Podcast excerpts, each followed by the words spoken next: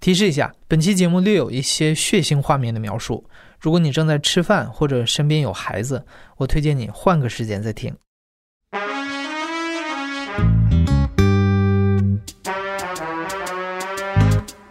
你好，欢迎收听故事 FM，我是艾哲，一个收集故事的人。在这里，我们用你的声音讲述你的故事。每周一、三、五，咱们不见不散。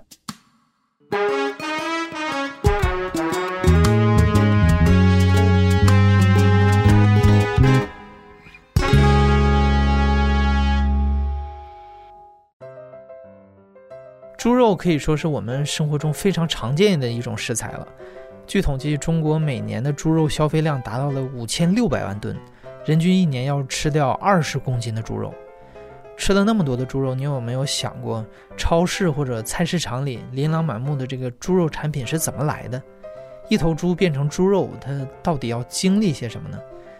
今天的讲述者树树将会带着我们去一个生猪屠宰场，体验一下这整个流程。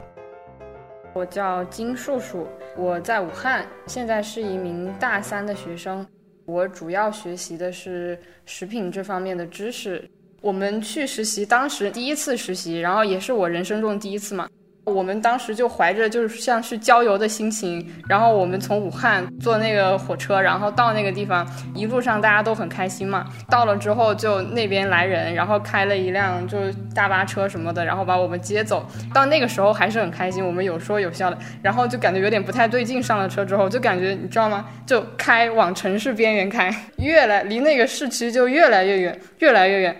刚开始的时候我们还说。会不会有滴滴啊什么的？有没有购物商场？然后再往后来就说，哎，我们怎么去市里啊？这附近有没有快递点？最后就在一个很偏僻、很偏僻的地方，然后周围全部都是麦田吧，还是就是那种田地嘛。然后中间就有一个厂，就是那一个一个厂就孤零零的在那里。然后我们就进去了。然后进去之后，就那边人就告诉我们说，我们一个月都不可以再出去。其实当时没想那么多，反正。就知道这是一个厂，然后它它好像是一个屠宰场吧。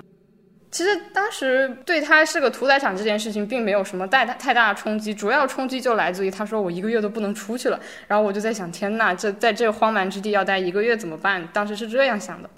到星期一的时候，他就会带我们参观。最震撼的当然就是去参观他们那个屠宰场，就那个生产线，真的挺震撼的。就是一头一头猪被挂在那个线上面，有那个机器就自动的先给它抛一半，然后又一个机器把它全部抛开，就全部都是自动化的嘛。第一次见这种事情，还是觉得有点冲击。叔叔和他的同学们一共有二十位参加了这次在屠宰场的实习，他们分成了三组，采取轮岗制，轮流去不同的车间工作。第一个轮岗是分割车间，就是把猪肉已经杀好了，然后分成一块一块的那个车间。我主要的工作其实挺无聊的，就是要把，因为猪肉不是切下来了吗？会运到各种各种不同的线，然后会有工人在各种不同的线那里守着，然后会把那一整块猪肉，然后根据不同的部位啊，然后分割成不同的小块儿，再有工人再继续把那些猪肉里面的什么不好的东西挑出来呀，然后再分成更小的小块儿，就这样子。我的工作主要就是把各种不同的猪肉的部分，然后装箱，就是五十斤要装一箱，然后我主要就是摆猪皮。五十斤五十斤的摆一箱，就主要干这个工作。因为整个车间的温度就是很低的，只有十几度，就相当于在冰箱里面工作。这屠宰场其实跟大家想的不太一样，大家可能以为穿个白大褂什么的，大家都可以进去，但其实不是这样子的。就是你工人进到工厂里面要好几道好几道工序。首先你要穿一套从头到脚都包起来的工作服，就包括帽子啊，然后上衣、裤子，然后还有鞋子，它还有一套胶鞋，就你必须要把全身都包好，就穿好它消消过毒的工作服。然后你你进去之前还要洗手，就是有那种专门洗手的机器嘛。把手洗干净之后，你干干净净的才可以进去。然后因为工作服很很厚，然后其实，在工在车间里面工作，其实就还好，不是很冷。我第一个去的是分割车间，然后他们第一个去的是屠宰车间嘛。他们当时就好辛苦，就是你杀猪，然后跟你分割这两个不在一个时间。他们因为是这样子，就是工厂里面，他刚杀了猪，他不是立马要去卖的，他要放冰箱里面，就冷库里面冻一晚上再去分割。呃，这个的话就是为了保证肉质的那个最好的口感嘛。然后所以就是他们的工作时间跟我们是不一样的。我们就是上午早上工作一次，然后下午工作一次。他们是中午工作，然后晚上工作。反正其实我们也很辛苦嘛，然后但看他们也蛮辛苦的。就晚上跟我们就玩的好好的，快到八点了，然后几个人就很惆怅，然后说：“哎，又要去杀猪了。”在分割车间干了四天吧，然后就去屠宰车间。屠宰车间是一个，应该说是最最血腥的车间嘛。在去这之前，我我都是那种远远的参观一下，隔着玻璃门这样子看。然后我真的第一天进去的时候，真的，一打开门就是一股热气。因为屠宰车间跟分割车间不一样，它是它是常温的嘛，而且因为会有那种燎毛的机器，所以是挺热的，而且还有一股股味道，不知道怎么描述，就可能是那种猪的腥味儿和屎味儿混在一起的味道，还有很很大的那种有那种猪的尖叫声一直在有。刚开始去的时候就很想躲嘛，但是怎么说呢，就是做什么心理建设，可能就是想着，哎，既然别人都来了，那我也可以，然后就这么硬着头皮就去了呗。它那个生产线是有一个前线和一个后线，它前线主要就是把一一个大猪，然后把它分成各个小小块儿，然后后线呢就基本上把它的头啊、尾巴呀什么的从那个前线，然后有一个传送带嘛，然后会把它输送到后面。我就在那个后面，那个我那个车间叫什么呢？叫头蹄尾车间，会把头啊、蹄子啊，还有尾巴就可以从前线输送过来。然后我就在那边工作，然后一去之后，就其实大概有几个工作，我们我们也知道了，因为前一个组已经去那里轮过了嘛，就是有刮猪头，然后刮猪蹄子，基本上就有这两个工作可以做。其实刮猪蹄子是最好的工作，因为可以不用上晚班。我们大家都开玩笑，就说阿姨会把就把这个工作安排给最可爱的人，但是我很显然不是最可爱的，然后我就去刮猪头。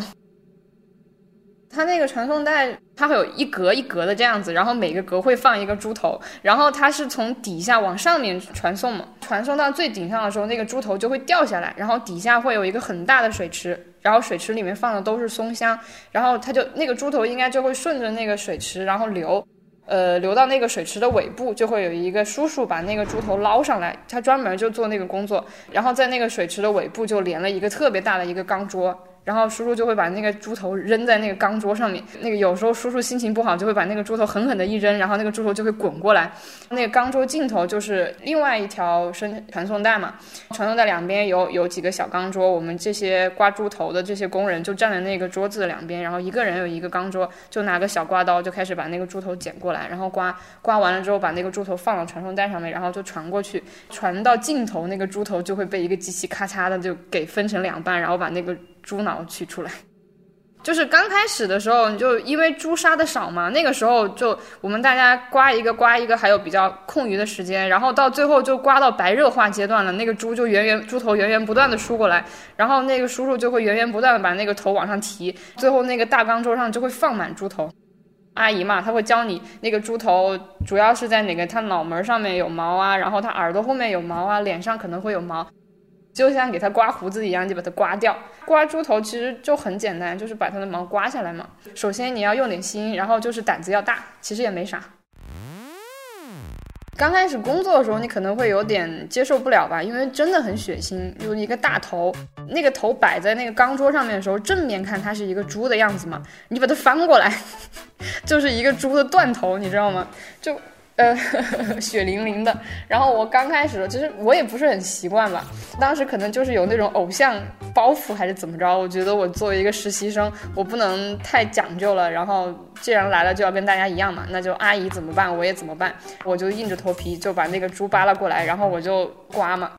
当然，刮一两头猪的时候，那个时候心理建设还是有的。还是不太习惯，但是你你刮到后面，你想想几千头猪，你这真的来不及去想这么多事情，到最后真的眼睛里面都是只有猪毛，就是就一只一只的刮，你就手法已经很娴熟了，就是先刮哪，先刮脑门，然后后刮下巴，然后把脸两个脸颊刮一下，然后最后把他的眼睫毛这样，就是把他的眼眼皮扒拉开，然后用用这个刀刮一下他的眼睫毛，最后娴熟了之后就很快。刮猪头是一件很枯燥很枯燥的事情。因为那个工作也是不需要动脑筋嘛，我打发时间的方法就是数猪头，就是数我每天刮了多少头猪。其实跟跟大家干其他事情投入的感觉是一样的吧，就是那个时候你会完全的很专注，脑子里面就只有两件事情，一件就是猪毛，还有一件就是猪有几头几头这样子。而且我数了一下，我一天大概刮到一百头左右就可以，基本上一天的任务就可以完成，就可以下班了嘛。就是那个猪吧，就真的是很奇妙。你可能平时也没有什么机会去接触到这个动物嘛，你会发现其实猪长得很可爱。就是每个猪它的死相都不一样，是真的。就是有的猪它它死的时候是一副苦相，就你可以看出来；还有的猪就是笑呵呵的，嘴巴就是微张的，嘴巴是咧开的，就感觉它很幸福，你知道吗？然后有的猪就是长得比较白净一点，有的猪长得就毛里毛糙的，然后有的猪毛多，有的猪毛少，就你可以看出来。你刮多了之后，发现真的每头猪都长得不一样。有意思的一点就是，猪它已经死掉了嘛，理论上它那个猪就不会动了。但是有些猪可能我不知道它死前经历了什么，它可能它神经会有那种延迟的反应吧。然后你刮它的时候，它的那个脸颊会动，就一股一股的。刚开始的时候还是挺害怕的，就我刮的时候，然后发现它脸在动，然后我就很害怕，然后跟那个阿姨讲，阿姨说说死了死了没关系。还有一件事情，我记得就是因为猪嘛，它不是要过松香吗？它为什么要过松香？因为松香可以凝固周康，就可以把它猪毛给粘下来一点，这样你刮的就方便一点。而且这样子的话，猪毛也会很硬。就有一头有一头猪，我记得很清楚，它从那个水池里面被捞上来的时候，它就它有一大块松香，就正好搭在它那个额头那里，就真的很像带了一朵大的棕色的花嘛。那个阿姨就用那种香啊，不就用那种香音，然后说你还带花呢。她说：“你都死了，你还带花？还有其他的车间，我我记得有一个车间，就是会把那个猪肾、猪腰子会从前线运过来，然后他们那个车间的工作就是要把猪腰子上面的那些筋给剪下来，然后剪完了之后把那个筋包起来。我去那边尝试着做了两大概十分钟左右的工作吧，那个猪腰子特别的滑，我一只手根本都拿不下来。我那个剪筋我也总是剪不断，因为那个筋是很软嘛。然后那个阿姨看着我就很着急。”就说了我两句还是怎么着，然后我当时觉得，哎，看来我还是比较适合挂猪头，其他的工作可能不太适合我。其实有很多很多神奇的地方，大家可能对屠宰场不是很了解吧？大家可能以为那个猪来了之后，然后就会被杀掉或者怎么样，其实很讲究的。其实，首先你你杀猪，你不是什么样的猪你都会去杀的。但那个屠宰场它主要是三种猪，一种是叫三元猪，一种叫二元猪，还有一种叫土杂猪。呃，三元猪是最好的猪，因为它的瘦肉率很高。二元猪是一般般的猪，土杂猪就是那种。最一般的猪，大家其实想吃的就口感最好的就是三元猪，那那种口感最好的猪，它也它也是最金贵的猪，就是它它比较容易发生应激反应。这个怎么讲呢？这个就是比如说你这个猪吧，它从它的那个生它养它的地方运到屠宰场的路上，一般的猪可能就比较皮实，然后可能就来了就来了嘛。像这个猪的话，它就比较金贵，它可能一下子就就害怕呀，或者受惊了怎么样，就会倒地，然后就死掉了。就是所以你在整个猪的运输过程中也很讲究，你就是你不能让这个猪受惊啊，或者怎么样，你要给它营造一个稍微比较舒适的环境，让它过来。到了屠宰场之后，屠宰场也不会马上把它给杀掉，屠宰场会把它放到静养圈里面，首先要进行那种，嗯，安全检查，就看它有没有病啊，怎么怎么样嘛。过了这一关之后，它还要再观察一段时间。它有大概有会有一天的时间，它不能吃饭，因为它要排空它它肚子里面的东西，大概要观察一两天，呃，没有问题了之后才会被送上生产线。因为我们在那边实习嘛，我们也不能出门，就每天晚上乱逛，我们就对那个就静养圈特别的感兴趣，因为那个地方可以见到活猪，然后我们每天晚上吃完晚饭的时候都喜欢散步去那里看小猪。我们第一天去的时候，就就去了那个静养圈，就感觉看到那些小猪，然后就感觉精神面貌好像不是很好，就那里趴在那里，在那里嚎叫嘛。然后当时看了之后觉得挺挺新奇的。第二天又去，然后那天就很巧了，那天去的时候正好赶上赶上那边静养圈给那些小猪放音乐听，你知道吗？你能想象吗？就是给就是静养圈里面在播放着钢琴曲，然后在平静的钢琴曲下面有一群有有那个猪的哀嚎声。就是在那个生产线上有各种不各种不同的工位嘛，其中有一个工位就是赶猪的工位，他的工作是把那个猪从那个静养圈里面赶到那个二氧化碳制晕机，就是让那个猪进那个机器之后，猪就会晕倒，晕倒之后猪再挂到那个生产线嘛，他是做那个工作的。他跟我讲，他说那个猪，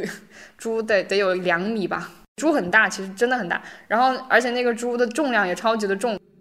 因为我我当时在去那个屠宰车间之前，我我最想做的工作不是刮猪头，就是去赶猪，我就想去赶猪。因为我觉得可以接触活猪很有意思。听同学说说师傅会挑一个最最最壮的、最高的一个男生去做，我就很不服气，我就很想去。我当时在正好轮岗轮岗到屠宰车间之前的时候，我每天都念叨我说我想去赶猪。后来还跟还跟那个去去赶猪的那个同学聊天，然后他结果他跟我讲，他说他说你别去了，那个地方真的不适合女生干。他说我在那边工作的时候，我都不穿工作服，我光着膀子去的。他说那个地方太热了，然后他说你能吗？我想了想，我有点打退堂鼓了，但我还是不死心。我说我可以穿着工作服去啊。他说那一头猪几百斤的，你根本就赶不动它。他说你以为你是拿个棍子把它敲，它就会去走，但是其实不是这样。他说猪有它的脾气的，有的猪吧，你打它，你怎么打它都不愿意动，就会遇到很多很多很多很多问题，你可能解决不了。然后他还说，就有些猪。它就可能会有应激反应嘛，你可能打它，打它生气了，然后它可能就暴毙而亡。这个时候你还得把那个猪那个猪尸体抬走，然后处理掉。他说太恶心了，他说那个猪圈里面特别的臭，那个猪就到处跑，到处跑。他说你那个猪有可能会踩到你的脚什么的，然后就会超级超级的痛。就真的有些有些猪会不听话，然后。理论上啊，理论上说猪是很金贵的，然后你不能打它，你不能骂它，而且你你不能在它身上留下什么皮印子啊什么的，这样的话它那个猪的卖猪皮的卖相就不好嘛。但其实，哎呀，就是那些师傅太太着急、太生气了之后，也是会上手的。就是有时候你在那个分割车间，我不是摆猪皮也摆了好几天嘛，就会发现有些猪皮上面就一道一道的那种青紫色的印子，然后再问那个阿姨说这是怎么回事，阿姨说没事没事，就是那个猪被打了。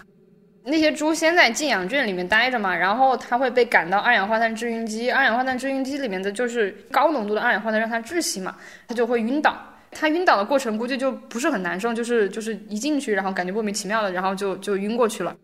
等他晕倒之后，就会又从那个那个制云机里面被滚下来，滚下来之后就会上生产线，就会有一个师傅，他的工作就是把那个猪的两个后蹄挂到一个铁铁架子上面，然后那个猪就会被吊起来，然后挂到那个生产线上面去，然后那个猪就会开始他自己的 自自己的那个被屠宰的那个那那个阶段了嘛。他屠宰那边，他宣传的就是二氧化碳制晕机是对对动物是很很有动物福利的嘛。就是他为什么要用二氧化碳制晕机？就是因为农村他杀猪的时候，他不是会就是把那个猪按着，然后用刀就这样现杀吗？这种杀猪方式其实是不好的，就是因为猪它会产生应激反应，它身体里面会释放出一些激素啊什么的，然后会影响它的肉质，而且它的那个血会集中到它的那些肌肉里面还是哪里吧，然后会也就反正会影响它的肉质。所以最好的杀猪方式就是要在这个猪它没有什么感觉的时候，就很放轻轻松松把它杀掉的时候，它肉质是最好的。所以就引入了这么一个二氧化碳制晕机，然后这个也是国际上面最先进的，欧洲那边也是用这种方法嘛。你听我讲这样，你就感觉哎，这还挺好的，还挺有动物福利的。但是你真正去了那个屠宰场之后，你会发现，因为它那个二氧化碳制晕机的浓度是一定的。各种各样不同的猪吧，它它对那个二氧化碳的耐受能力是不一样的。有的猪它可能它它晕的时间长一点，有的是有的猪呢它可能就晕的浅一点。所以其实就是猪被挂在生产线上之后，会有一些猪它中途醒了，屠宰线上面就一直会有猪的哀嚎。其实我还好吧，我没有那么娇气，我就杀猪的时候去杀猪，然后吃饭的时候就专心的吃我杀的猪肉嘛，我就觉得其实还好，而且。他做了挺多食品的，他基本上食堂里面都会，都会都会给你尝到，就觉得还伙食还可以，对，特别好吃。就在那边的那个那个实习经历，给我最大的，首先在生活上面对我的一个影响，就是回来之后很长一段时间，就看到别人头上的毛，就特别的想刮一下。关于猪肉那方面，也是也是在那边那边的工作人员科普了一下之后。普通居民们应该都一般都喜欢去菜市场买肉嘛，那种肉就是在常温里面挂着的，然后大家会觉得这样子肉是很新鲜的，呃，刚杀出来的肉就大家会觉得这这样的肉是最新鲜最好的，但其实不是这样子的，其实肉它是要，它首先它是应该要低温保存的，其次就是它不是一杀出来吃最新鲜的时候吃最好，它其实是要放一段时间才好吃。它刚杀出来的时候，肉它会有一个，它前期肉是软的嘛。但是这个时候，它很多风味物质还没有被分解出来，其实它那个时候的口味不是最好的。然后再放一段时间的时候，那个肉就会变硬，就是因为它里面发生了一些什么各种蛋白的结合，然后那个肉肉质就会变硬。这个那个时候吃也不是最好的。你要再过一段时间，你要等那个肉再变软，这个时候的话，它肉里面的很多风味物质就已经产生了，然后那个时候肉的那个。酸碱性啊也会有变化，这个时候吃才是最好的。所以其实大家在菜市场里面买的那种最新鲜的肉，首先它因为它常温，所以它其实不能保证它的安全性；其次它新鲜，所以它其实它的口感不是最好的。最好的那种肉应该就是买那种大超市里面卖的那种冷鲜肉。就是有时候大家还是要相信科技的力量吧，不要总是自以为怎么样就是怎么样。说到食品，我想大家最关心的还是它的安全问题。叔叔在屠宰场实习的这一个月，也通过自己的观察有了一些看法。我觉得我最大的感触主要来自于两点吧，就是首先一点，我觉得食品人整体上面还是欠缺了一点对自己专业、对自己所做行业的一种责任的一种态度吧。自上而下都会在宣传说一定要注意安全，安全就是所有的那个根本嘛。但是你真正深入到车间，你会发现，大家虽然就是口号喊得很响，但是你真正你心里面可能还是没有太把这件事情当回事。而且这个安全分有分为两种安全嘛，我觉得第一种就是员工的安全，第二种是你产品的安全。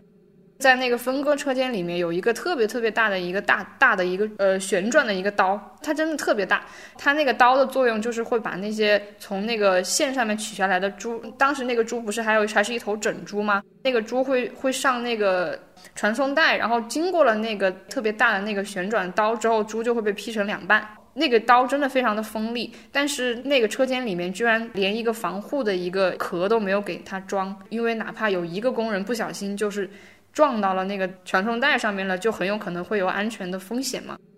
他自己也没有在乎自己的人身安全，没有把自己看得很很重要。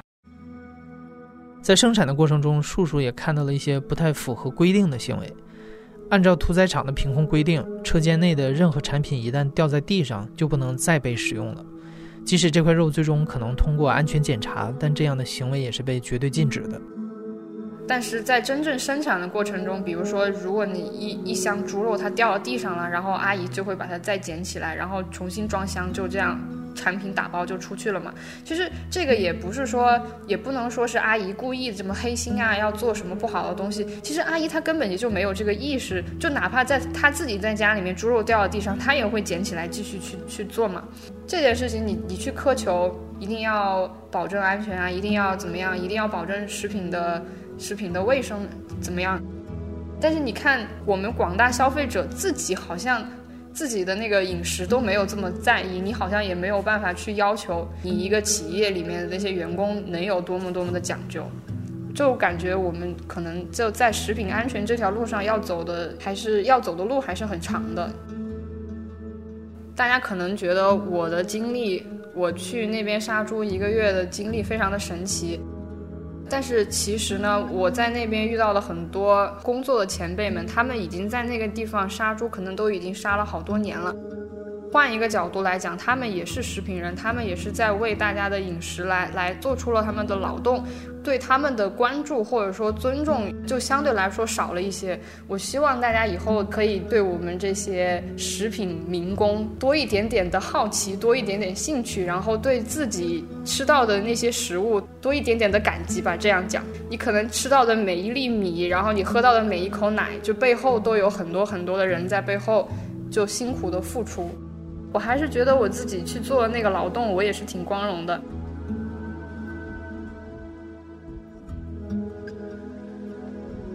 你现在正在收听的是《亲历者自述》的声音节目故事 FM，我是主播艾哲。本期节目由野捕制作，声音设计孙泽宇。我叫金江林，重庆人，目前呢就是生活在浙江。啊，我是从那个去年八月份的时候。开始关注故事 FM 的，我是通过一席过来的。我最喜欢的节目呢是《三和大神》，我去朝鲜上大学这两期吧。对，我觉得故事 FM 能让我知道很多就是我不能经历的人生，我觉得很好的，就好像自己也体验过人家这个人生吧。对，这是一个很不错的平台，而且质量又好，希望大家多多支持，多多转发哦。